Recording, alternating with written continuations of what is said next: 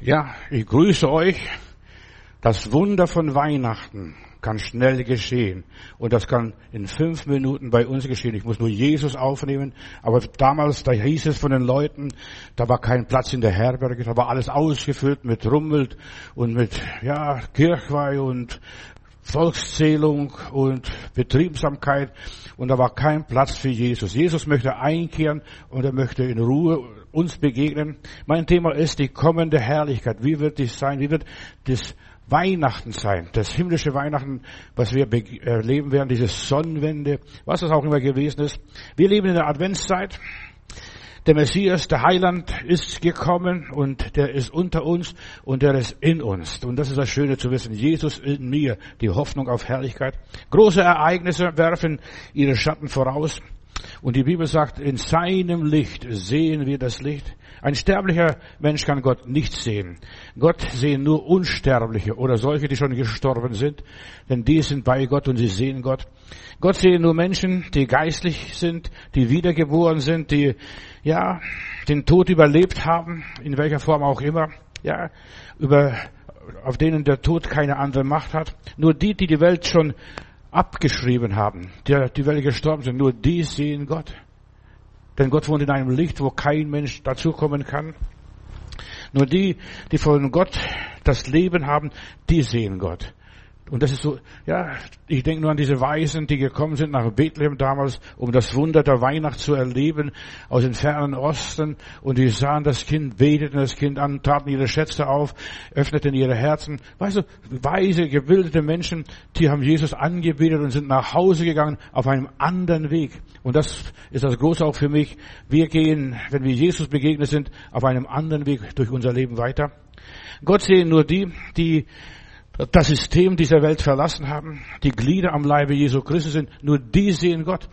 Manche Leute sagen, ich habe Gott noch nicht gesehen, noch nie erlebt. Du musst zuerst mal Jesus sehen, du musst sein Reich entdecken, was das Reich Gottes ist. Du musst nach Bethlehem gehen. Ja, nicht in Jerusalem, in der frommen Stadt, wo lauter Heilige und Scheinheilige und Pharisäer und Schriftgelehrte und was weiß ich noch alles sind. Du siehst Gott, wenn du alles vergessen hast in nach, und nach Bethlehem kommst, aus dem Machtbereich der Pharisäer und Schriftgelehrten, aus dem Machtbereich des Herodes, des, der Römer und was auch immer sein mag, wo der Satan regiert durch die Römer. Nur die, denen Gott die Augen geöffnet hat, nur die werden Gott sehen. Und ich werde hier im Monat Dezember einige große Wahrheiten verkündigen. Zuerst morgen zum Beispiel wird das Thema sein, endzeitlich leben. Wir sollen endzeitlich leben. Wir sind in der Endzeit. Und wir stehen vor einem großen Ereignis, dass Gott sein Reich aufrichtet auf dieser Erde. Aber die meisten merken das nicht. Es passiert so ganz klammheimlich, unsichtbar. Aber Gott kann uns die Augen öffnen, dass wir sehen die Dinge, die geschehen. Gott sehen nur die, die einen offenen Himmel haben, also die Herrlichkeit Gottes sehen, das ist mein Thema heute, die kommende Herrlichkeit. Gott sehen nur die, die Gott suchen auch, die finden ihn auch, die einen Draht zu Gott haben, die eine Verbindung mit dem Himmel haben, die eine Sehnsucht nach Gott haben, die Kinder Gottes sind. Nur die sehen den Vater im Himmel. Gott sehen nur die, die reines Herzen sind, nicht die, die im Weltraum rumschwirren, da gibt es so viele Leute, die denken, Gott ist irgendwo im Weltraum. Er ist nicht im Weltraum, er ist in unserem Herzen. Und da will er wohnen, das ist der Platz, den er sich ausgesucht hat. Die unschuldigen Kinder, die kleinen Babys, die Ungeborenen, die sehen den Vater im Himmel. In meiner Bibel heißt es, lasse die Kindlein zu mir kommen, denn solches ist das Reich Gottes. Und Jesus hat einmal gesagt, wenn ihr nicht werdet wie die Kinder, ihr könnt das Reich Gottes nicht sehen. Die Herrlichkeit Gottes, die Kinder sind unkompliziert, sind einfach, sind, ja, die sehen das Angesicht ihres Vaters und, und der, der Engel Gottes. In 2. Korinther Kapitel 3, Vers 18 lese ich, wo der Geist des Herrn ist, da ist Freiheit. Nicht nur, dass ich machen und schalten und walten kann, was ich will, nein, ich werde Gott sehen. Die Freiheit, dass ich Durchblick habe und Erkenntnis haben, da sehen wir mit unverhülltem Gesicht das Angesicht Gottes. Da muss ich keine Kopfbedeckung haben, kein, kein Schleier tragen, gar nicht. Ich sehe Gott mit unverdecktem, verhülltem Angesicht. Nicht wie manche Religionen haben, die verschleiern sich. Und da lese ich weiter im 2. Korinther hier, 2. Korinther Kapitel 3, Vers 18. Dabei werden wir selbst verwandelt. ja, wir sehen Gott, weil wir selbst verwandelt sind. Was wir sehen, da bekommen wir mehr Anteil an der Herrlichkeit Gottes, noch mehr, lieber Gott, von dem, was ich jetzt gesehen habe. Weißt du, noch mehr Sehnsucht, noch mehr Verlangen, Anteil an seiner Herrlichkeit. Und deshalb, wir bekommen nur das, was wir sehen. Was wir nicht sehen, wir werden auch nicht erreichen. Also du musst so in die Ausstellung gehen, du musst im Katalog gucken und dergleichen. Und dann siehst du, das möchte ich haben. Das möchte ich unbedingt haben. Ja, und deshalb, wir sollten die Herrlichkeit Gottes sehen. Dann werden wir noch mehr Herrlichkeit Gottes in unserem Leben haben. Wir Menschen sind wie ein Chamäleon. Ja, wir passen uns unserer Umgebung an, wir nehmen die Farbe. Verstehst, wenn alles grau ist, ist alles grau und wenn alles bunt ist und vielfältig ist, ja, das erleben wir auch. Also die Herrlichkeit steckt uns an. Wir strahlen von der Herrlichkeit Gottes. Durch das Sehen der Herrlichkeit Gottes werden wir Menschen verwandelt und das geht ohne Stress, ohne große Anstrengung und ohne großen Zwang. Ganz einfach. Ich schaue den Herrn an und ich werde ihm immer ähnlicher, immer ja, gleichgeschaltet und gleichgestellt.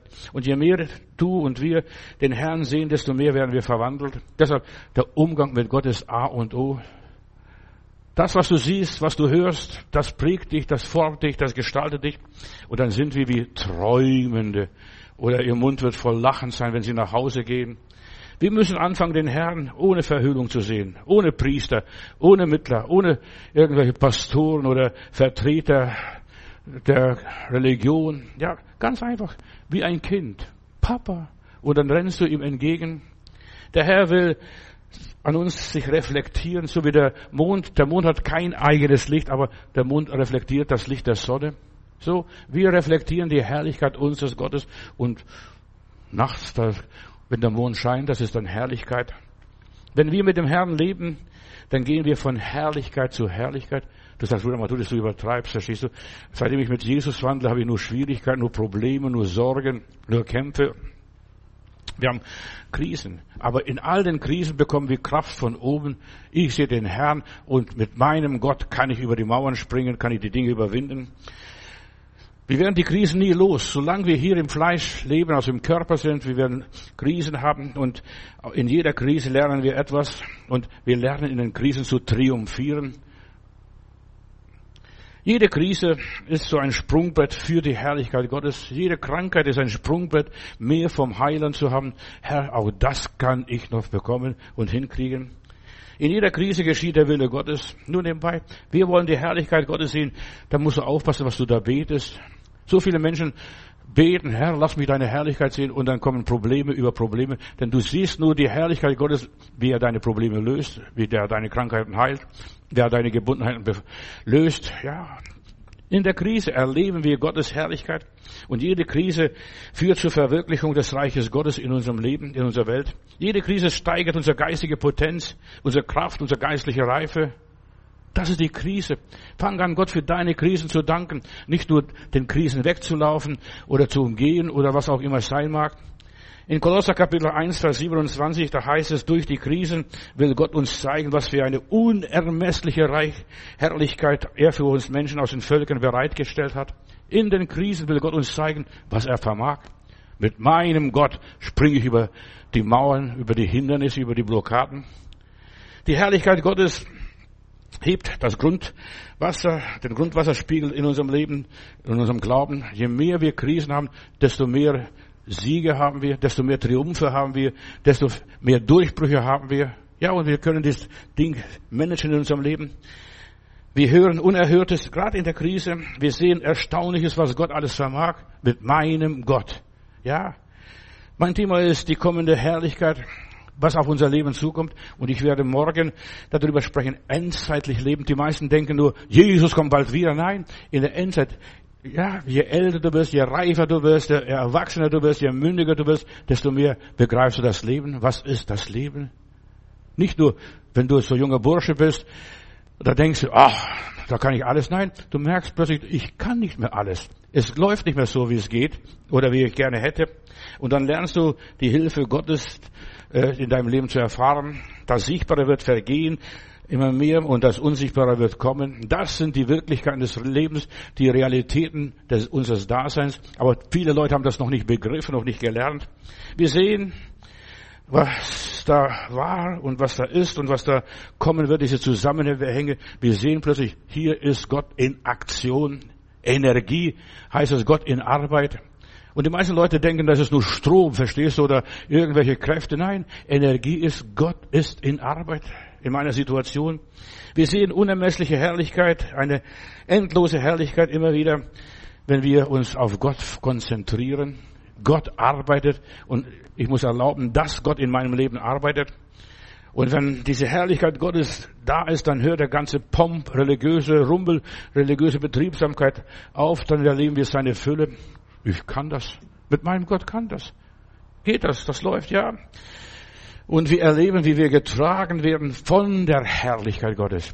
Die sieht man gar nicht. Weißt du, je mehr Gegenwind du hast, desto höher fliegt der Adler, der Segler oder was auch immer ist. Die meisten Leute denken, wenn alles still ist und ruhig ist, dann werde ich stark und gesegnet und mächtig. Nein, wenn es drum herum, um dich herum, die Welt tobt, die Hölle los ist, da schwebst du und fliegst hoch wie eine Rakete in aller Liebe. Das passiert. Die immerwährende Herrlichkeit Gottes erlebst du, wenn alles drunter und drüber geht, wenn es nichts mehr geht. Da erlebst du Gott. Viele Gläubige schauen nur rückwärts, was da war und was sie aufgegeben haben, was sie verloren haben, was man ihnen genommen hat. Vergiss es. Wir müssen vorwärts schauen. Ein Adler, der schwingt sich auf im Gegenwind. Wir sollen vorwärts schauen auf das zukünftige, das endzeitliche Leben. Das ist so wichtig, dass wir das ausleben, was künftig ist. Nicht, was ich schon alles bewältigt habe, was ich kann, das muss sich niemand mehr beweisen, aber was ich noch nicht kann, das muss ich zeigen und demonstrieren. Unser Leben hat eine Bestimmung, ihr Lieben. Wir sind für den Thron Gottes bestimmt, für die Herrschaft mit Jesus, um mit Jesus zu regieren, zu leiten, zu führen, zu dirigieren. Stell dir mal vor, du wirst im Himmel irgendwo vielleicht ein Dirigent sein oder vielleicht irgendwie irgendein Agent Gottes. Nur wer geführt wurde, der kann nachher auch führen. Nur der, der Gott vorher erlebt hat. Wir sind also für den Thron bestimmt. Hier auf dieser Erde werden Könige ausgebildet, das Leben ist Königsschule. Ja, Prinzen und so weiter. Die Söhne und Töchter Gottes werden hier ausgebildet zu herrschen. Und je mehr Probleme du in deinem Leben gehabt hast und sie beherrscht hast und drüber gestanden bist und in den Griff bekommen hast, desto mehr wirst du auch im Himmel bewältigen dann. Und dort wirst du dann deine, deine Berufung ausleben. Hier werden Gebieter ausgebildet, Kommandeure, Generäle, verstehst du, die einfach sagen und es geschieht, die Gott vertrauen, die mit Gott leben. Hier werden Herren erzogen und ja und ausgebildet und da wird unser Herz vorbereitet. Ich sage, Berg versinke. Hast du schon irgendwo jemand gesehen oder gehört von jemand, wo ein Berg versenkt hat? Verstehst du, das haben wir noch nicht gehört. Aber wir müssen das lernen, Berge zu versenken. Die da glauben, die werden das und das erleben, wie plötzlich Probleme sich auflösen. Hier lernen wir von der Picke unser Handwerk. Hier auf dieser Erde, nirgends woanders. Im Himmel wirst du nichts mehr lernen. Was du, wenn du mal im Himmel bist, wenn du mal gestorben bist, wenn du Gott siehst, dann ist die Zeit vorbei. Hier werden wir mit den ganzen Grundlagen äh, vertraut gemacht. Hier erleben wir von Karrierestufe zu Karrierestufe, die, wie wir aufsteigen, wie wir uns entwickeln. Von Grund auf, von der Picke auf, sagt man im Volksmund. Advent wir lassen uns aber einen Prozess ein. Der Herr kommt. Verstehst du, da muss man bereit sein. Und diese Redensart von Picke auf, das kommt aus dem 30-jährigen Krieg damals. Da gab es arme Soldaten, Söldner, die kämpften mit den langen Speeren, also und die mussten mit den Speeren, wenn sie mit den Speeren umgehen konnten, dann heißt es, hieß es dann, der kann aufsteigen von der Picke an. Verstehst du, die Speere waren die Picke. Du musst anfangen, hier in kleinen Dingen als armer Söldner in der Armee Gottes zu kämpfen, gegen alle heranstürmende gegnerische Reiter und dann die Soldaten schützen. Das ist von Picke lernen. Die meisten denken, sie müssen da irgendwo in der Baugrube arbeiten. Nein, du musst lernen, zuerst mal zu herrschen, dein Speer zu nehmen und gegen den Feind rennen. Diese, ja, diese Armeesöldner, die nannte man früher auch Pikeniere.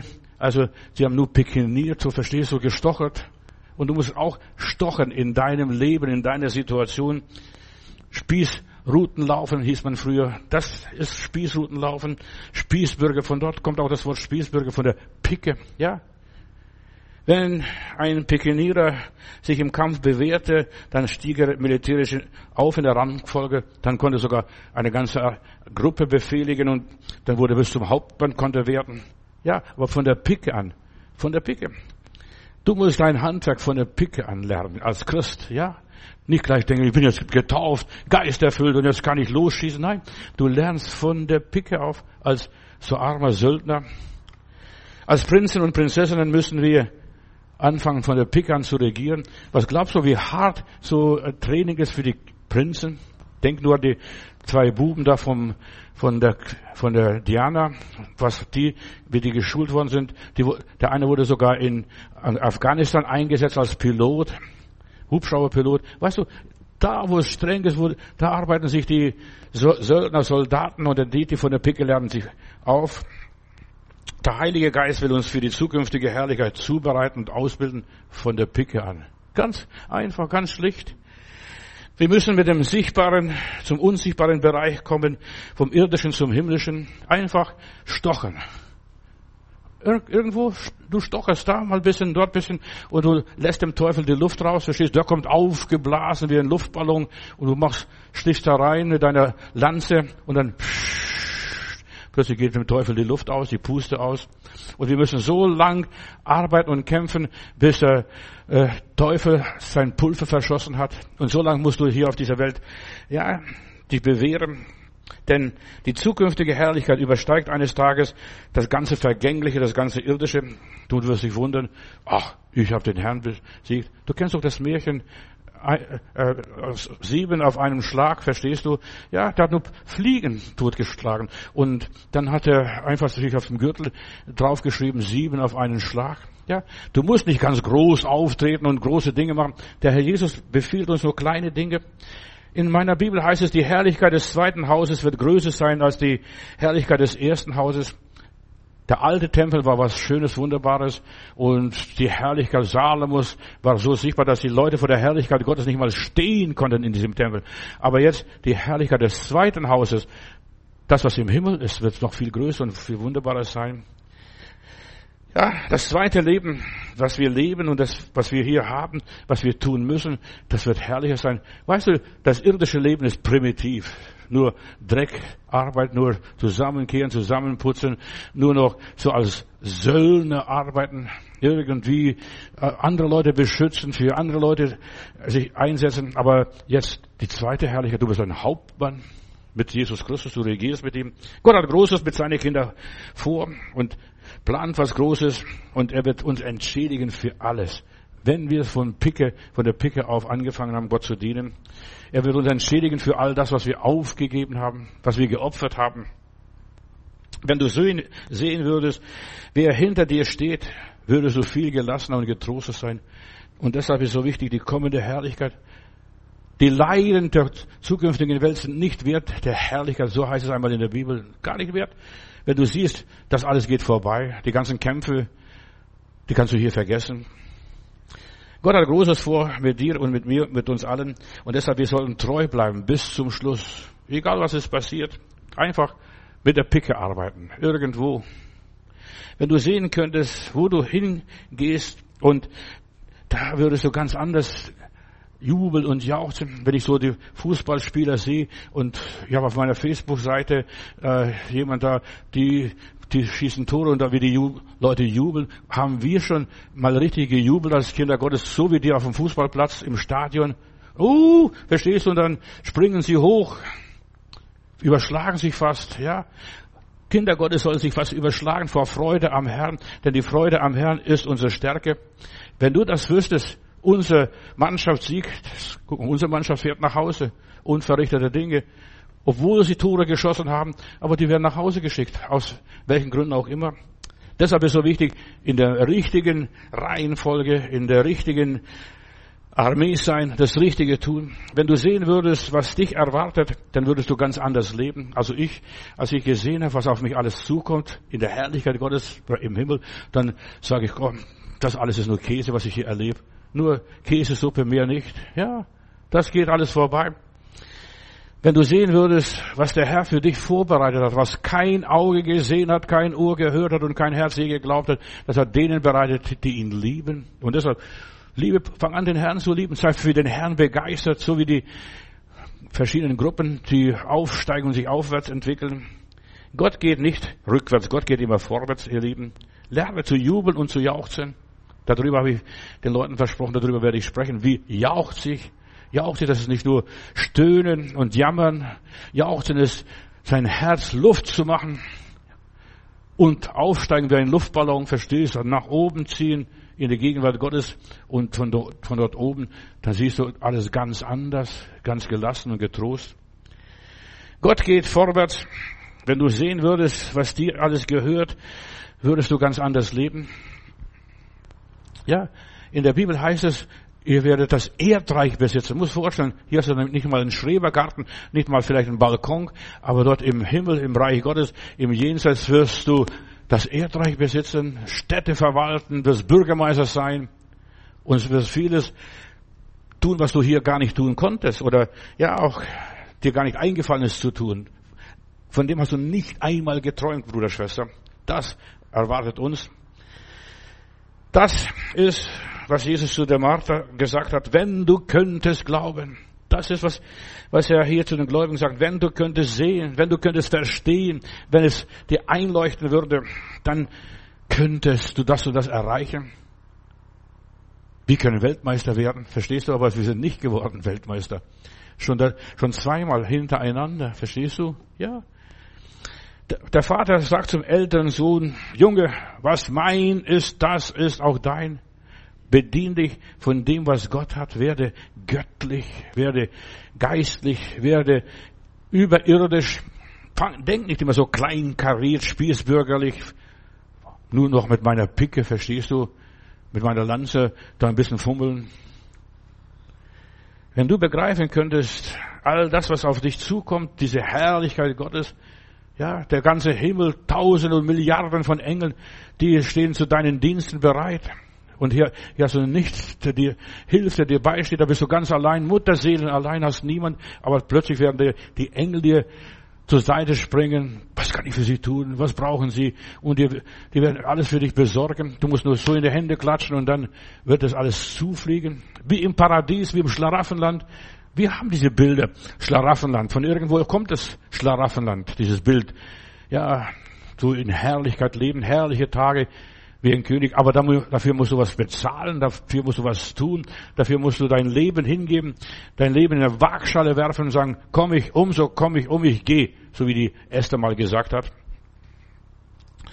Wenn du das einmal begreifst und siehst, was dir zusteht, was Gott versprochen hat, wenn dieses Leben mal vorbei ist, nur noch ein paar Meilen und du bist am Ziel. So, das geht so schnell. Die Juden sind Knechte und Sklaven des Gesetzes. Die denken, so wie gebe und so weiter, das kommt raus. Nein, du musst nur Gott wirken lassen. Energie, Gott in Arbeit in deinem Leben. Einfach ihn anvertrauen und nicht irgendwie Gesetze. Weißt du, in der Bibel heißt es, du wirst ernten, wo du nicht gesät hast. Du wirst Städte bewohnen, die du gar nicht gebaut hast. Die Herrlichkeit. Denk drüber nach. Wir haben als Erlöser einen ganz anderen Status. Wir sind Kinder Gottes. Wir sind von der Gnade Gottes abhängig. Nicht von meiner Leistung, vom Gesetz. Ich lebe nicht nach dem Gesetz. Nach dem Gesetz würde ich ein Versager sein. Und auch Jesus war nach dem Gesetz ein Versager, hängt am Kreuz. Aber der ganze Himmel steht ihm offen plötzlich. Er geht zu seinem Vater. Was meines ist, auch dein hat der eine Vater gesagt. Ein gewaltiges Wort. Aber viele leben auf Sparflamme, sind kleinkariert, trauen sich nicht zu, riskieren nichts. Ja. Wenn du an einen großen Gott glaubst, dann wirst du durch dick und dünn gehen. Da wird dir alles nur so Käse, Klackse sein, Maulwurfhügel. Du wirst was riskieren, dich entwickeln, ja, dich verändern, du wirst gewinnen. Einfach alles in die Waagschale werfen. Komm ich um, so komm ich um, ich gehe. Die kommenden Herrlichkeiten, was jetzt rauskommt. Guck mal, als die Esther einfach gewagt hat, hat sie so viel für das Volk Gottes gewirkt. Damals war Holocaust bestimmt schon und damals war schon Hitler wahrscheinlich schon gegenwärtig in den Hammern und dergleichen. Äh, und die wollten die Juden vernichten und hat schon für den Hamann den Galgen aufgebaut. Aber die Esther hat es verhindert. Du kannst in dieser Welt den Unterschied machen. Du kannst verhindern. Denk nicht, dass du so kleines Burschle bist oder Mädel bist. Nein, wir haben Macht und Autorität. Nicht nur Jesus, sondern auch du. Jesus sagt, ich gebe euch Autorität, auf Schlangen und Skorpione zu treten. Ich gebe euch Macht. Selbst wenn ihr etwas Tödliches ist, wird es euch nicht schaden. Ich gebe euch Macht und Autorität, auf Kranke die Hände zu legen. Fang an zu handeln im Namen Gottes. Sei nicht so kleinlich. Man muss Mut im Leben haben, etwas riskieren. Das ist, nur so siehst du Herrlichkeit. Ein König, ja, ein König hat etwas riskiert. Denk an David, der riskiert, auf den Goliath zuzugehen, auf sein Problem zuzugehen, nicht von dem Problem wegzulaufen, sondern er rannte auf sein Problem zu. Du kommst zu mir so und so und ich komme zu dir ganz anders. Sei ein Möglichkeitsdenker. Ja, die kommende Herrlichkeit werden nur die bekommen, die Möglichkeitsdenker sind. Keine Feiglinge, keine Angsthasen, keine Slalombeter, die sich an den Problemen vorbeimogeln. Ja, riskiere etwas sei ein Möglichkeitsdenker. Ist es egal, was die Leute von dir denken? Der ist verrückt. Der ist ein Hochstapler oder was auch immer sein mag. Der ist eingebildet. Glaube ist eine Einbildung, meine Leute. Ich bilde mir was ein. Gott ist mit mir. Gott ist in mir. Gott ist bei mir. Und ich bilde mir das ein. Ja, die werden dir nicht zutrauen. Die Menschen werden dir nicht glauben. Aber du musst an dich selber glauben und an deinen, an deinen Herrgott. Er ist groß genug. Sag nicht, ich hab keinen schönen Tag und so weiter. Nein, mach jeden Tag zu einem Sonntag, zu einem Festtag, zu einem, ja, Jubeltag. Fang an zu jubeln, jeden Tag. Mach dir einen schönen Tag. Die Katholiken haben etwas Schönes. Sie haben so Namenstage. Tag der Hoffnung, Tag der Freude, Tag des Sieges, Tag sowieso. Was, was für Tag hast du heute? Ja, Tag der Niederlage, Tag der Krankheit, Tag der Armut, Tag des Mangels. Ja, so wie du aufstehst morgens, so läuft der Tag. Steh morgens richtig auf, trink eine Tasse Kaffee, bevor du irgendetwas machst, etwas denkst und sagst und richtig so voller Energie, Gott in Arbeit. Risiken zu wagen, das ist Gott zu vertrauen. Ich ermutige dich, wag äh, Risiken, riskiere etwas für dein Leben, komme ich um, so komme ich um. Es ist egal. Und dann war die Esther eine Königin, verstehst du? Sonst war sie nur eine Frau im Harem von diesem König dort in Persien, aber sie wurde dann eine Königin. Und sie hat nicht gefragt, darf ich zum König gehen? Sie hat sich eingeschmuggelt. Weißt du, sie hat ganz raffiniert gemacht. Zuerst den König bewirtet, den König besoffen machen, gemacht, verstehst du, dass er betrunken war. Und dann fragt der König, sag mal, Esther, du bist so lieb und so nett und so süß, was kann ich für dich tun? Was tue ich für dich? Verstehst? Und dann, ja, dann kommt sie mit ihrem Problem, dann lässt sie die Katze aus dem Sack raus, und wir müssen nicht gleich in die Tür beim lieben Gott platzen sein. Herr, ich brauche Hilfe, ich bin krank, ich sterbe bald. Und was weiß ich? Nein, du solltest zuerst mal Gott loben und preisen. Im Vater unser heißt es, geheiligt werde dein Name, dein ist das Reich, dein ist die Kraft und ja, und dann preist du Gott und dann sagst, lieber Heiland, ich brauche Brot. Und Kuchen vielleicht auch noch, verstehst du? Oder was zum Essen, sonst noch was. Riskiere, riskiere zum Herrn zu gehen und dein Anliegen vor dem Herrn auszubreiten. Gehe die Gangart Gottes, wie Gott arbeitet. Gott hat nicht gleich äh, die Sonne geschaffen. Er hat zuerst gesagt, es werde Licht. Damit begann die Herrlichkeit. Es werde Licht. Und dann fing das an und das an. Und erst am dritten Tag hat es Sonne, Mond und die Sterne geschaffen. Verstehst du? Das, was unser Leben hier jetzt reguliert und was unser Leben bestimmt.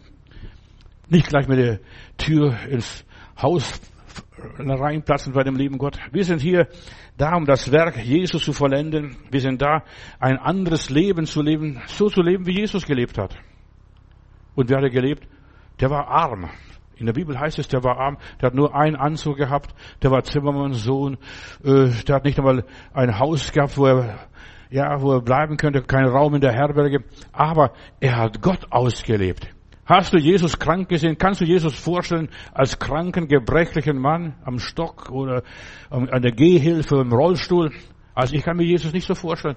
Er war tapfer, gut bei Fuß, verstehst du? Auch von der Picke. Er hat das Reich Gottes von der Picke gelernt. Ja, schaut auf zum Himmel. Und was war Jesu Auftrag? Er hat den Vater gepriesen. Mein Vater hat bis hierher mich geführt, bis hierher mich geleitet und jetzt setze ich meine Arbeit, der Arbeit meines Vaters weiter fort. Ja. Und auch wir sind da. Er ist jetzt zum Vater gegangen, hat gesagt, auf Wiedersehen, goodbye. Und dann müssen wir jetzt seine Arbeit tun, sein Werk vollenden, was er nicht getan hat, was er liegen gelassen hat. Das muss ich jetzt vollenden, das musst du vollenden.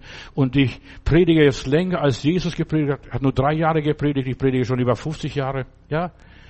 Und, und wie viel Predigten ich gehalten habe. Ich weiß nicht, wie viel Predigten Jesus gehalten hat, aber in drei Jahren kann es nicht alle Welt machen.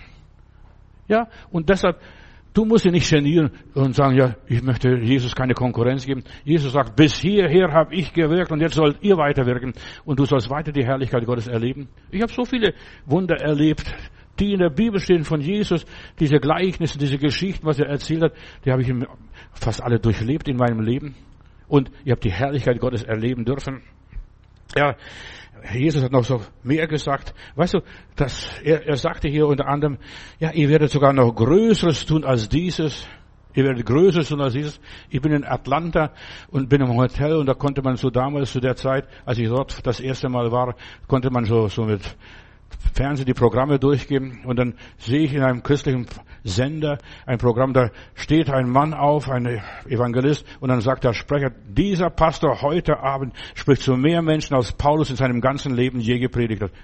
Und er spricht jetzt in, in dieser Botschaft und er wurde eingeblendet, wo er überall zu hören wird, in, in Indonesien, in Südamerika, in über Amerika, über verschiedene Kanäle und hier in Europa. Dieser Mann spricht heute, gerade jetzt, zu mehr Menschen, als Paulus in seinem ganzen Leben gepredigt hat.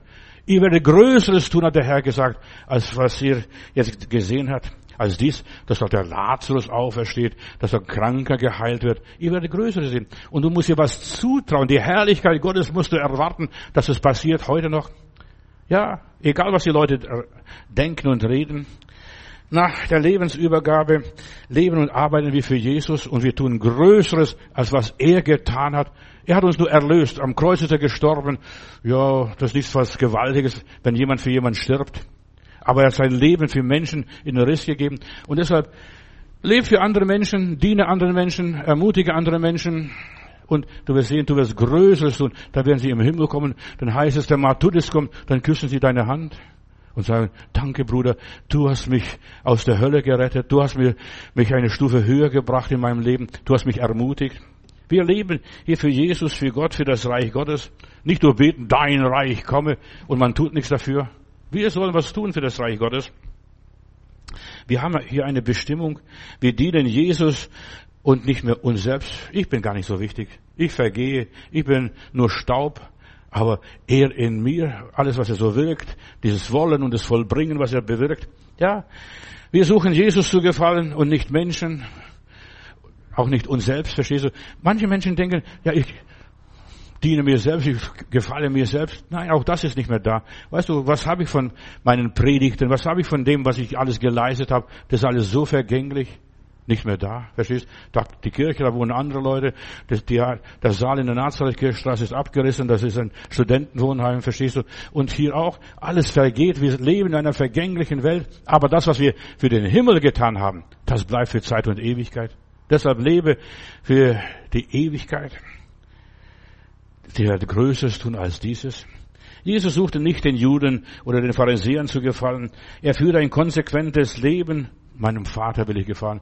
Gefallen. Ich will Gott recht tun. Und das ist die Herrlichkeit Gottes erleben. Wenn du Gott recht tust, dann sagt der liebe Heiland, du hast wohlgetan, Kind. Du hast wohlgetan. Ist richtig, in Ordnung. Ja. Jesus sagte, ich muss die Werke meines Vaters tun, nicht seine Werke, sondern die Werke meines Vaters. Ich muss in dem sein, was meinem Vater gehört. Da lehrt er, da predigt er, da schmeißt er Tische um im Tempel. Jesus hat zweimal den Tempel gereinigt und er war radikal. Da hat die ganzen Wechsler rausgeschmissen und die, die Tauben fliegen, wegfliegen lassen, die eigentlich für das Opfer zur Ehre Gottes bestimmt waren. Jesus war ein Radikaler. Lerne ein Radikaler in deinem Leben zu sein. Ja, geh deinen Weg. John Knox, ein Reformator in Schottland oben, der hat nicht mal den Hut abgenommen bei der Königin Maria Stuart. Der sagte allen Menschen du. Ja, nicht nur you, verstehst du, was Englisch sie sein wäre, verstehst du, du da, ja, der lebte seinen Weg und ging seinen Weg und das ist die Herrlichkeit Gottes erleben, indem wir unseren Weg gehen. Nicht den Weg anderer Leute, die schon ausgetrampelt haben, so alte Wolfspfade. Wir sollen den Weg Gottes gehen, den Weg seiner Herrlichkeit. Und das geht durch das Kreuz, durch Leiden, durch Schwierigkeiten, durch Anfechtung, durch Versuchung. Ich muss die Werke meines Vaters tun. Er lebte nicht für sich. Weißt du, du siehst die Herrlichkeit Gottes, wenn du aufhörst, für dich selber zu leben, nur noch zu konsumieren. Oh, lieber Heiland, ich brauche jetzt das und das und das und das. Nein, trachte zuerst nach dem Reich Gottes und seiner Gerechtigkeit, dann wird dir alles zufallen, was du brauchst. Fang an, für deinen Vater im Himmel zu leben. Wir sollen nach vorne schauen und nicht nach hinten, was da war. Das ist vorbei. Was da war, vergiss es. Hör auf, in der Vergangenheit zu leben. Fang an, in der Zukunft zu leben. Ja, wenn wir in der Vergangenheit leben, dann müssen wir heute noch mit der Pferdekutsche fahren. Höchstens noch mit dem Fahrrad. Ja, aber eigentlich, wir leben nicht mehr mit Pferdekutsche.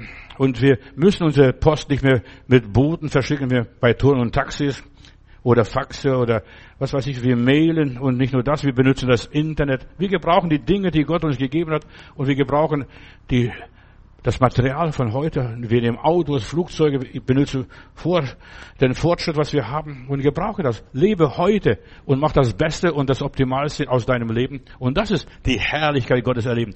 Die Amish People in Amerika, äh, das sind so wie die bei uns die Ostfriesen, äh, die sind ausgewanderte Mennoniten, die lassen die Bärte wachsen, die schrauben alle äh, Dinge ab, das was glitzert irgendwie, die von der Stoßstange, also Luxus, das ist alles Luxus, Luxus, Luxus, die haben gar keinen Luxus. Ja, und die leben altmodisch wieder, wie, wie zur Zeit von äh, den Mennoniten damals, wie sie ausgewandert sind in den USA. Ich habe so einen Bruder mal gehabt, verstehst, der kam hier, hierher, der war erstaunt, Bruder Matthäus, bist du Christ? Ja. Ich bin Christ und ich habe äh, Glitzerzeug, verstehst du, und habe das und das und das und ich lebe heute in dieser Welt. Ich lebe nicht mit der Pferdekutsche und ohne Chromteile. Nein, ich habe sogar mein Motorrad angesprüht mit Silber, dass es schön glitzert. Ja, wo, weißt du, so viele Leute sind altmodisch und denken, das altmodische, das ist christlich. Lange Röcke, hohe Frisur bei den Frauen, verstehst du, oder lange Bärte. Also die Amish-Leute, wenn sie verheiratet sind, lassen sie Bärte wachsen. Ich habe ein bisschen mich diese Materie von den Amish-Leuten mich beschäftigt. Weißt du, Religion ist nicht rückwärts gehen, sondern wahre Religion, wahre Glaube ist vorwärts gehen. Mit Gott vorwärts gehen, Glaubensschritte machen, Entdeckungen machen. Und alles, was der, der Mensch findet und entdeckt, hat der liebe Gott schon alles gehabt. Ja? Es gibt nichts Neues unter der Sonne. Der Mensch hat das bloß nicht erkannt und gesehen. Wir Christen sollen keine Hinterwälder sein, so wie früher leben. Ach, wie früher. Das war noch eine gute Zeit. Früher, da war Erweckung, da war das und das. Ja, von Abraham heißt es und von den Patriarchen heißt es, sie dienten Gott in ihrer Zeit. Diene Gott in deiner Zeit. Diene Gott heute. Ja. Viele denken, das christliche Leben ist Märchenland. Es war einmal. Es war einmal. Nein, er sollte wieder einmal sein wie im Märchenland. Wir sollen wieder sein wie die Träumenden in der Herrlichkeit Gottes. Mir ist wohl, mir ist wohl in dem Herrn. Ja. Ach, wie schön war das früher. Da waren wir alles eine große Familie. Da war das und das und das. Es gab sowas, es gibt sowas. Aber wir sollen nicht nur an früher denken, was, was einmal war, die Urgemeinde, ja, was da alles passiert in der Urgemeinde. Ja, die erste Liebe war da, das waren die ersten Kommunisten in der, in der Bibel. Verstehst du, sie haben alles gemeinsam gehabt, gemeinsam Suppenküche, gemeinsam alles, ihre Güter verkauft und sie hielten alles gemeinsam. Und das hat nicht lange durchgehalten. Verstehst du, kam Verfolgung, da kamen Schwierigkeiten, da musste was Neues passieren die Reisen von Apostel Paulus, ja, der brauchte von Jerusalem bis nach Rom 40 Tage mit einem Segler. Heute schafft man das in zwei Stunden von Berlin oder drei Stunden von Berlin bis nach Rom. Ja, oder man fliegt. Leider, so viele Menschen leben im Gestern. Christen, wir sollten aufhören, in Gestern zu leben. Gestern, das war herrlich, das war schön, das war wunderbar. Es war einmal. Nein, Gott will wieder was ganz Neues geben. Bei Gott gibt es kein Gestern, heute und morgen. Bei ihm ist alles jetzt. Wunderbar. Viele Menschen denken, die Welt ist stehen geblieben, aber die Welt ist nicht stehen geblieben, die Welt ist, hat sich verändert und wir sollten uns in die Zeit hineinschicken, auf die kommende Herrlichkeit. Der ältere Bruder kommt nach Hause und fragt, was ist das los? Was ist da los? Was macht der Vater? Was macht die Musi? Die Tanzkapelle? Oder was auch immer ist? Was passiert denn da? Was soll denn das sein? Was bringt das noch hin? Oder wo kommen wir noch hin? Verstehst du? Ja, dann sagt der Vater, dein Bruder, der war tot und ist lebendig geworden, ist wieder da. Viele haben keine Ahnung von einer großartigen Berufung, wozu Gott uns berufen hat. Wir sollen feiern und lernen mal zu feiern, zu jubeln. Halleluja, Lob und Dank. Mach Luft deinem Herzen zu Hause da. Ja, nicht nur weinen. Es ist schön, dass du weinst, aber Gott will, dass du jubelst und jauchst und dich freust. Viele haben keine Ahnung. Gott hat uns nicht berufen zum Schuften. Gott hat uns nicht berufen, äh, zu irgendwie sich dirigieren, tyrannisieren lassen. Nein, Gott hat uns berufen zum Herrschen und nicht um beherrscht zu werden. Dazu hat Gott uns berufen. Das ist unser Leben. Nicht zum Sterben, sondern dass wir leben und seine Werke verkündigen, was er alles tut. Wir sollen nur Jesus nacharbeiten, was er vorgearbeitet hat, was er gewirkt hat, was er ausgelöst hat. Die Arbeit ist getan. Komm, und genieß das Leben. Es ist alles vollbracht. Du musst für die Herrlichkeit, die zukünftige Herrlichkeit nichts mehr tun. Ja, ich muss noch rubbeln oder sonst noch was, verstehst du? Ja, ich muss das nicht mehr, verstehst du? In irgendein Türchen warten, bis wieder ein Türchen aufgeht. Wir sollen nur nacharbeiten, die vorgearbeitete Arbeit vom Herrn. 1. Petrus Kapitel 1, Vers 5, da lese ich, die ihr aus Gottes Macht durch den Glauben bewahrt wäre zur Seligkeit, die bereitet ist, dass sie offenbar wäre in der letzten Zeit. Das Thema hier endzeitlich Leben ist morgen das Thema dran, darüber werde ich noch sprechen. Ja, Gott hat uns durch seine Gnade vorbereitet, dass wir das Leben genießen. Fang an, das Leben genießen. Das Leben ist viel zu kurz, dass es einfach nur vorbeirauscht. In 2. Korinther Kapitel 5, Vers 5. Auf dieses neue Leben hat Gott uns vorbereitet, indem er uns als sicheren Pfand dafür seinen Geist gegeben hat. Du hast den Heiligen Geist, damit du besser jodeln kannst, damit du besser jauchzen kannst, ja, damit du dich besser freuen kannst. Ohne den Heiligen Geist, da schäumt es nicht. Aber guck mal, wenn du so Sekt aufmachst, da schießt der Korken hoch. Da musst du nur ein bisschen was auslösen. Und wir sind die Auslöser. Das ist jetzt das, Schäumen, verstehst du? Hab keine Angst über das Schäumen. Das ist etwas Positives. Der Tisch ist gedeckt im Angesicht deiner Feinde. Kommt und sehet und schmecket, wie freundlich der Herr ist. Viele leben noch im Gestern. Sie glauben, sie müssten noch etwas tun. Sie müssen noch was bezahlen für das Reich Gottes. Die Herrlichkeit ist perfekt. Was meines, das ist auch dein. Junge, nicht nur das, ich muss nur arbeiten, ich muss nur beten, ich muss nur Bibel studieren, ich muss das. Ja, das ist alles schön und gut und recht. Aber du sollst leben, nicht nur studieren. Was nützt es? Ich kenne Leute, hier in der Nähe wohnt auch einer, äh, der studiert schon äh, eine ganze Weile bis zum 50. oder 51. Lebensjahr. Die Tage hat er Geburtstag gehabt.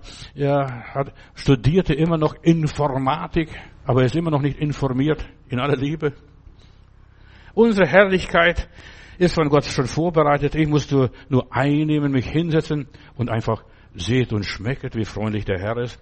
Unsere Heiligkeit ist nicht der Weg zu Gott unsere Heiligkeit, dass ich so amisch Mensch wäre, so, so, so ganz frommer Bruder, eine, eine fromme Schwester.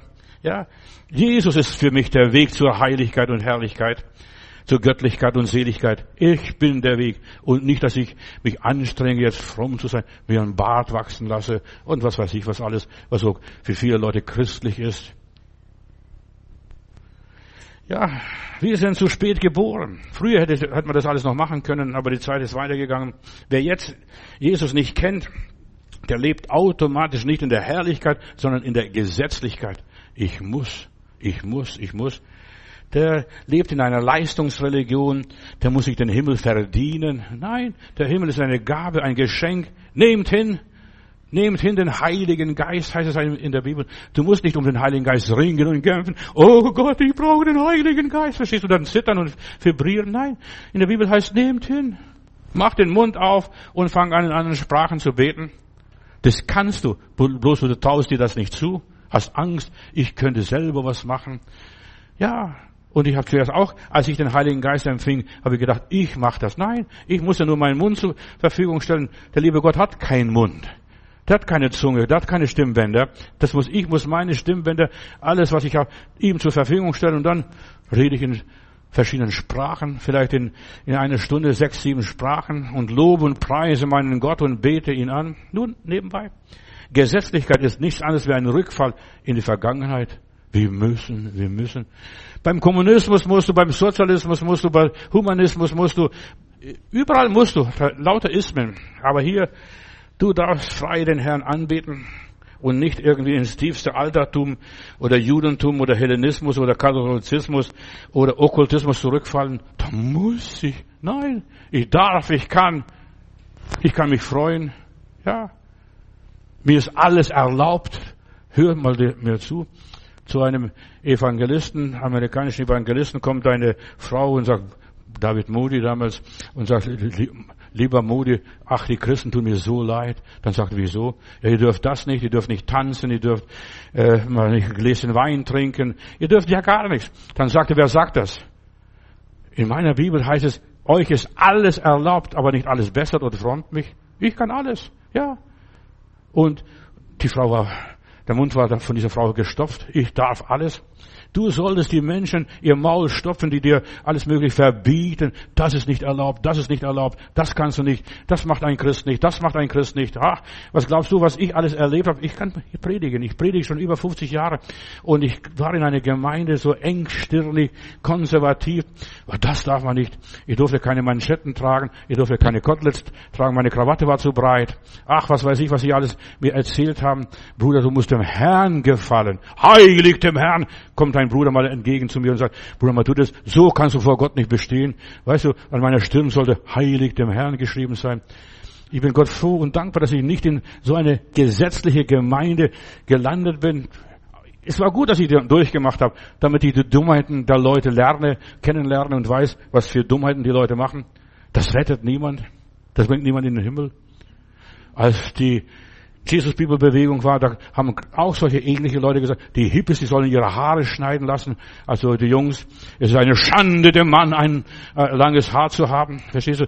Ja, es ist eine Schande, wenn, wenn die Juden eine Kopfbedeckung haben, denn die Juden durften keine Kopfbedeckung haben. Verstehst du? Die, dann verschleiern sie die Frauen, damit die Engel wissen, was für ein Weiblein und ein Männlein ist, als wenn die Engel doof wären. Ja, der Paulus hat nur geholfen, den Leuten, komm, seid nicht so kleinkariert. Aber das sind die lieben Christen. Die Bibel weist uns ganz genau den Weg in die Zukunft. Und ich will euch in das Land führen, wo Milch und Honig fließt. Ja, Gott führt uns immer weiter. Wir bleiben nicht stehen in Haran oder dann in Sichem oder dann in Hebron oder wo auch immer. Gott führt uns immer weiter. Wir sind immer unterwegs, solange wir hier auf dieser Erde wandeln. Wir sind immer unterwegs. In Josua Kapitel 24, Vers 13, da lese ich, und ich habe euch ein Land gegeben, um das du nicht dich bemüht hast und Städte, die du nicht gebaut hast, um darin zu wohnen und ihr esst von den Weinbergen und Ölbäumen, die ihr nicht gepflanzt habt. Ja, das ist Schmarotzertum, denkst du vielleicht. Ja, aber nimm ein das gute Land, das fang an, das gute Land einzunehmen, entdecke die Segnungen Gottes, erlebe die Überraschungen. Hier mein Thema ist, die kommende Herrlichkeit. Fang an in kleinen Sachen. Du musst nicht ganz groß anfangen, Berg versinke, sondern fang an in kleinen Dingen, irgendjemand die Hand aufzulegen, mit jemand Stück weit zu gehen, eine Meile zu gehen, du gehst vielleicht nochmals eine Meile oder noch als einmal eine Meile und so weiter und entdecke die Überraschungen und die Wunder Gottes, wie Gott gut ist. Und der Herr wirkte mit ihnen, die da glaubten, die was riskierten, die was unternahmen. Alles, was wir von Gott bekommen haben, sind Gaben und Geschenke und die muss ich jetzt verpacken. Nicht nur, um anderen zu verschenken, sondern mal auspacken. Ja, was hat der liebe Gott alles für mich bereitet? Die Geschenke muss man äh, richtig auspacken und genießen und dann einen Ehrenplatz geben. Das hat der Herr mir gegeben. Heute habe ich eine Beerdigung gehalten und die liebe Frau, die gestorben ist, die hat so viel eingekocht. Und als die Tochter dann das gesehen hat, was, was sie eingekocht hat für die ganze Sippe, haben wir dann auf dem Friedhof, stellen wir sowas vor, Christen. Aber eine christliche Beerdigung. Und dann haben wir Korb hingestellt mit Gläser vom Eingemachten. Jeder durfte ein Glas von dieser lieben Schwester mit nach Hause nehmen als Andenken. Ja, was sie eingekocht hat. Verstehst? Einfach weitergeben. Einfach sich verschenken. Das ist der Sinn des Lebens, dass wir uns verschenken, dass wir für andere da sind. Nimm ein das gute Land und lass dir Geschenke übers Wasser fahren. Oder in der Bibel heißt es, lass dein Brot übers Wasser fahren und du wirst zur gegebenen Zeit bekommen. Gott schließt uns den Himmel auf, eine ganz neue Realität und wir dürfen eintreten und Platz nehmen zur Ehre Gottes, zum Lob Gottes, als Dankeschön. Nimm Platz im himmlischen Casino oder Schloss oder Palast. Ja, das, das, das kriegst du nicht über Studieren. Du musst das Land einnehmen und ja, und dann lernst du by doing, indem du das, die Sache machst, verstehst du? Du sitzt und preist den Herrn und schmatzt und genießt das Leben. Wenn das natürliche Leben abstirbt, lebt das göttliche Leben auf. Wenn der äußere Mensch abbaut, baut der innere Mensch auf. Die kommende Herrlichkeit ist einfach bei Gott sein zu dürfen, an seinem Tisch zu sitzen und das tun, was er sagt. Ganz einfach. Von Gott getragen zu werden. Das ist die kommende Herrlichkeit, von Gott geführt zu werden, von Gott umgeben zu sein, von allen Seiten umgibst du mich, lieber Gott. Ja, zu verwöhnt werden. Muss du vorstellen, du sollst von Gott verwöhnt werden. Schmeckt es dir? Willst noch mehr? Oder Darf ich dir noch nachschöpfen? Gott will uns nachhelfen, verstehst du, dass wir nicht verhungern, dass wir nicht traurig weggehen. Wir sind hier, um von Gott verwöhnt zu werden. Zuerst mal, um an Gott gewöhnt zu werden, aber dann von Gott verwöhnt zu werden, auf Gott uns einzuleben. Wie lebt man mit Gott? Was meines, das ist auch dein. Entdecke die Herrlichkeit Gottes in deinem persönlichen Leben. Nicht nur, ja, der Lump, der kriegt alles da. Verstehst du, der hat alles verprasst. Und ich, Vati, ich diene dir so treu. Und mir gibt's einmal nicht mal ein Lämpchen, ein Schäfchen. Wir sind hier, um uns auf den Himmel zu akklimatisieren, zu anzupassen. Das bin ich hier. Ja, und das Leben zu genießen. Unsere Aufgabe ist hier ganz einfach, Gottes Gangart kennenzulernen, in seinem Rhythmus zu leben, seine Art anzunehmen, die Wesenszüge Gottes anzueignen. Ihr werdet sein wie Gott. Ja, du kannst es so sein wie Gott. Seine Wesenszüge, Gott ist langmütig, Gott ist geduldig, Gott ist das und das und das. Lies mal die ganzen Wesenszüge Gottes, was der Herr alles ist. Ja, und diese Art, in diese dürfen wir uns ein, anzugewöhnen.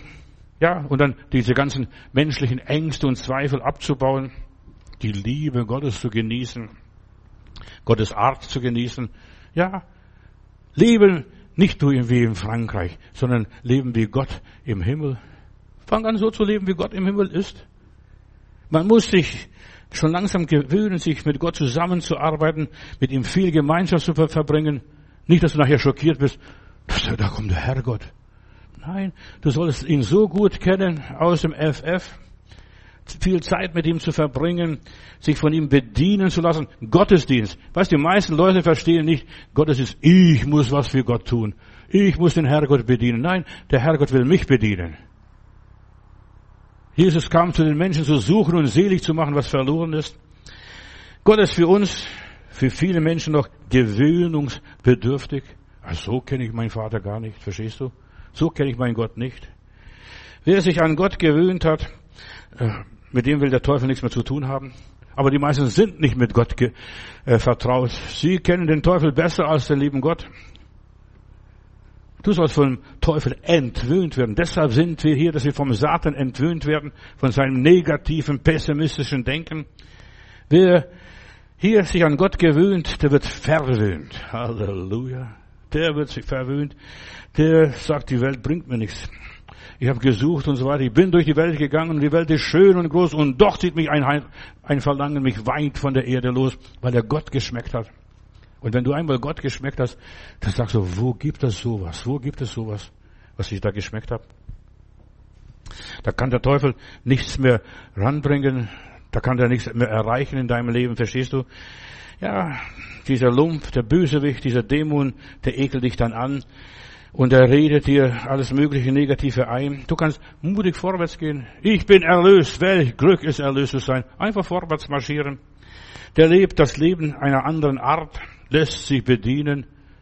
Nicht, dass ich diene, sondern ich lasse mich bedienen. Stell mir sowas vor, auch als Christ, auch als hier in der Gemeinde. Du darfst dich von Gott bedienen. Und wenn Gott dich bedient hat, dann bedienst du, dann gibst du dem Bruder, der Schwester weiter die Liebe, die Güte und die Barmherzigkeit Gottes weiter, was er dir gegeben hat. Ja?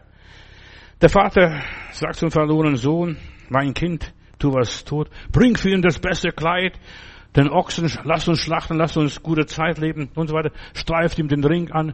Weißt du, der Vater lobt und preist den Sohn. Du musst dich nicht loben und preisen. Der liebe Gott macht es schon für dein Leben. Wenn auch sich selbst was macht, sich selbst was nimmt, sich selbst bedient, der ist falsch bei dem lieben Gott. Der ist noch beim Satan. Der Teufel nimmt es und reißt es alles an sich. Der Teufel nimmt die Macht und der Teufel nimmt das und nimmt jenes und so weiter, weil er ein Räuber ist, ein Dieb und ein Mörder.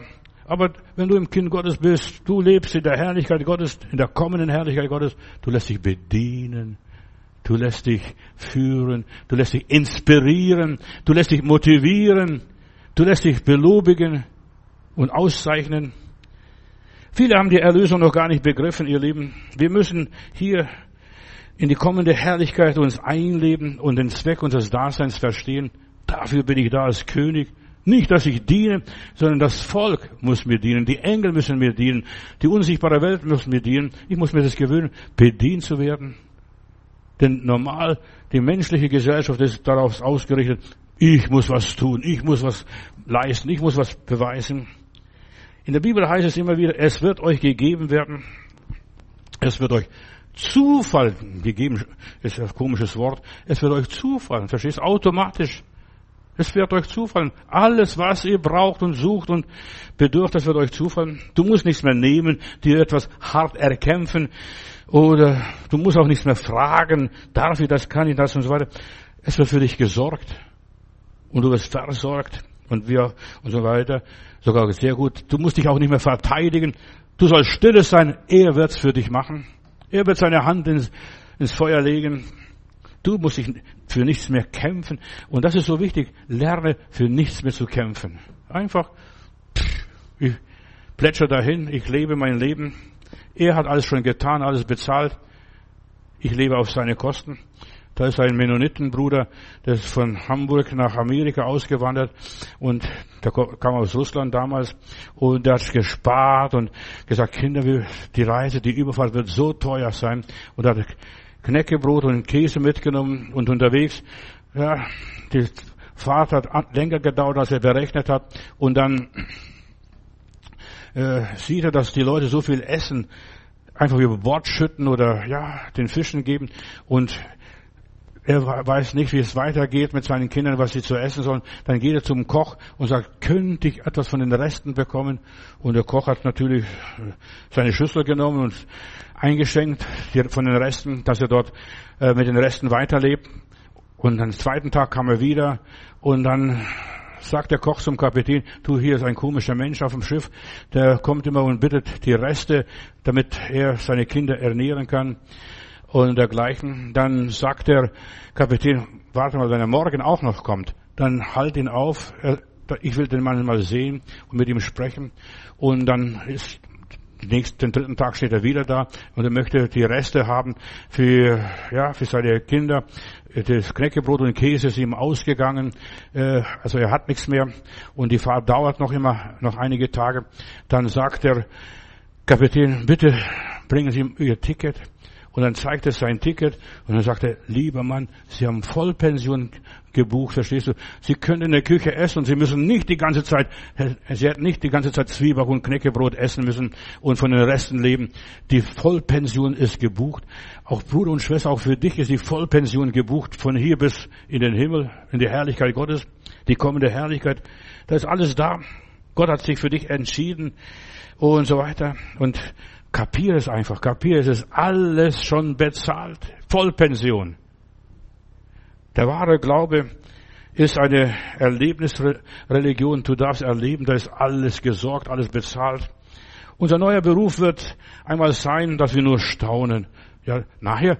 Und die Kinder sagten, Papa, und das haben wir nicht gewusst. Und Unwissenheit ist es, was das Volk Gottes zugrunde gehen lässt. Wir haben es nicht gewusst, haben die Kinder sich beschwert. Sie mussten nur Knäckebrot und äh, Zwieback essen. Wir müssen uns nur wundern. Und eines Tages, wenn wir dann bei Gott sind in der Herrlichkeit, wir werden Wunderer sein, begeistert sein, wir werden Genießer sein, wir werden uns freuen. Papa, und wir lebten so knausrig. Kinder Gottes leben manchmal so knausrig. Ich möchte nicht sagen, dass du ein Millionär werden solltest. Nein, ich sollte will nur das sagen, Gott versorgt dich richtig. Ja, du wirst nicht umkommen. Wenn Gott jetzt schon wirkt, das, ist, das geht über Bitten und Verstehen. Wenn Gott jetzt schon handelt, das übersteigt unser ganzes Fassungsvermögen. Und da wird das Unmögliche plötzlich möglich. Denn gibt der Herr den Seinen wie im Schlaf. Und Papa, du hast uns nicht gesagt, dass uns die Vollpension gebucht ist. Verstehst du? Wir lebten nur noch von den Resten, was die anderen liegen gelassen haben. Gott wirkt, wenn du körperlich nicht mehr aktiv bist, wenn du gestorben bist. Wenn Gott mit dir ist, dann wirkt er im Schlaf, im Traum. Im Traum wirst du geheilt, im Traum wirst du gesegnet, im Traum wirst du, ja, wieder aufgemöbelt. Wenn du im Geist lebst, lebst du ein ungewöhnliches Leben. Du lebst nicht mehr normal, du lebst übernatürlich. Wenn du im Geist lebst, fang an im Geist zu leben. Das ist die wahre Freiheit. Das ist die Herrlichkeit. Mit deiner Bekehrung hast du dich entschlossen, anders zu leben als die Massen. Mit deiner Bekehrung beginnt eine neue Zeitrechnung nach Christus. Verstehst du? Du gehst nicht mehr so, wie es bisher gegangen ist. Früher war es. Ja, mit dem neuen König begann immer eine neue Zeit. Aber jetzt hat mit Jesus eine ganz neue Zeit in deinem Leben begonnen. Wer gläubig geworden ist, der rechnet ganz anders. Der rechnet mit Nullen. Weißt du, Jesus ist die Eins und dann Null, Null, Null, Null. Das ist schon eine Million. Paulus sagt, ich vergesse, was da hinten ist. Er fragt nicht mehr, wie es war früher, wie in der Vergangenheit im Gesetz. Er sagt, ich strebe, ich jage nach dem vorgestreckten Ziel dieser Herrlichkeit, auch wenn ich im Gefängnis muss, auch wenn ich leiden muss. Mit Jesus lebst du in einer neuen Zeit. Ja, bald ist das Jahr zu Ende. Und bald bist du beim Vater. Und du musst nicht warten, bis du stirbst. Du kannst jetzt schon mit dem Vater leben. Wenn du das Vater unser richtig buchstabierst. In Epheser Kapitel 5, Vers 8 heißt, ihr wart eins im Dunkeln, jetzt seid ihr im Licht, weil ihr den Herrn angenommen und mit ihm verbunden seid. Lebt nun auch als Menschen, die im Licht stehen. Leb anders, in der Herrlichkeit. Zünde eine Kerze an und noch eine Kerze und noch eine Kerze, bis das Ganze erstrahlt. Weißt du, das Licht füllt den ganzen Raum. Eine einzelne Kerze, das füllt den ganzen Raum. Du lebst jetzt von der Gnade und Güte des Vaters. Dein Bruder, deine Schwester mag dich beneiden, aber ertrag diese Neid. Lass es, lass ihn neidisch sein, so viel er will. Menschen der Herrlichkeit belassen sich nicht mit den Plunder dieser Welt, auch das, was die anderen denken. Guck mal, der guckt, guck mal, der kann sich leisten. Weißt du, der Herr gibt den Seinen im Schlaf. Lebe im Lichte Gottes und lebe etwas Besonderes als Gestorbener. Ja, ich lebe nicht, doch Christus lebt jetzt in mir. Lob und Dank. Paulus sagt, und haltet euch dafür, dass ihr der Sünde der Welt gestorben seid. Haltet euch dafür. Ich muss nicht mehr kämpfen. Er macht es für mich. Profitiere von dem vollbrachten Werk Jesu. Selbst in schwierigen Zeiten, unmöglichen Zeiten. Sehe in Zeiten der Not und du wirst mit Freuden ernten eines Tages. In 1. Petrus Kapitel 4, Vers 12. Meine Lieben, wundert euch nicht, wenn ihr hart auf die Probe gestellt wird und manchen Feuersturm über euch kommen lassen müsst und so weiter. Und seid nicht überrascht und erstaunt. Freut euch darüber, denn ihr sollt an, auch an seiner Herrlichkeit Anteil bekommen. Freut euch, dass diese Dinge alle passieren und dann werdet ihr erst recht vor Freude und Jubel erfüllt sein. Tor! Verstehst du? Und wir haben gewonnen. Weißt du, du hast nicht gewonnen. Du warst nur ein Zuschauer. Aber die da unten, die elf Leute von deiner Mannschaft, die haben gekämpft. Wir haben gewonnen. Ja, Tor. Und wir sollten den Geist der Herrlichkeit empfangen und einfach jubeln und jauchzen und uns im Herrn freuen. Jesus, dein Geist geht mit uns, auch wenn wir manchmal schwere Wege gehen müssen und uns manchmal die Kraft ausgeht, aber du bist alle Tage bei uns bis an der Weltende. Dein Geist gibt uns Freude und Frieden. Es ist der Geist, der das Unmögliche wagt, der furchtlos und unerschrocken uns motiviert und dein Heiliger Geist gibt uns Sicherheit, Frieden und Freude. Lieber Gott, berühre auch meine Geschwister, wo sie auch jetzt im Augenblick sind und segne sie. Sei du mit ihnen. In Jesu Namen. Amen.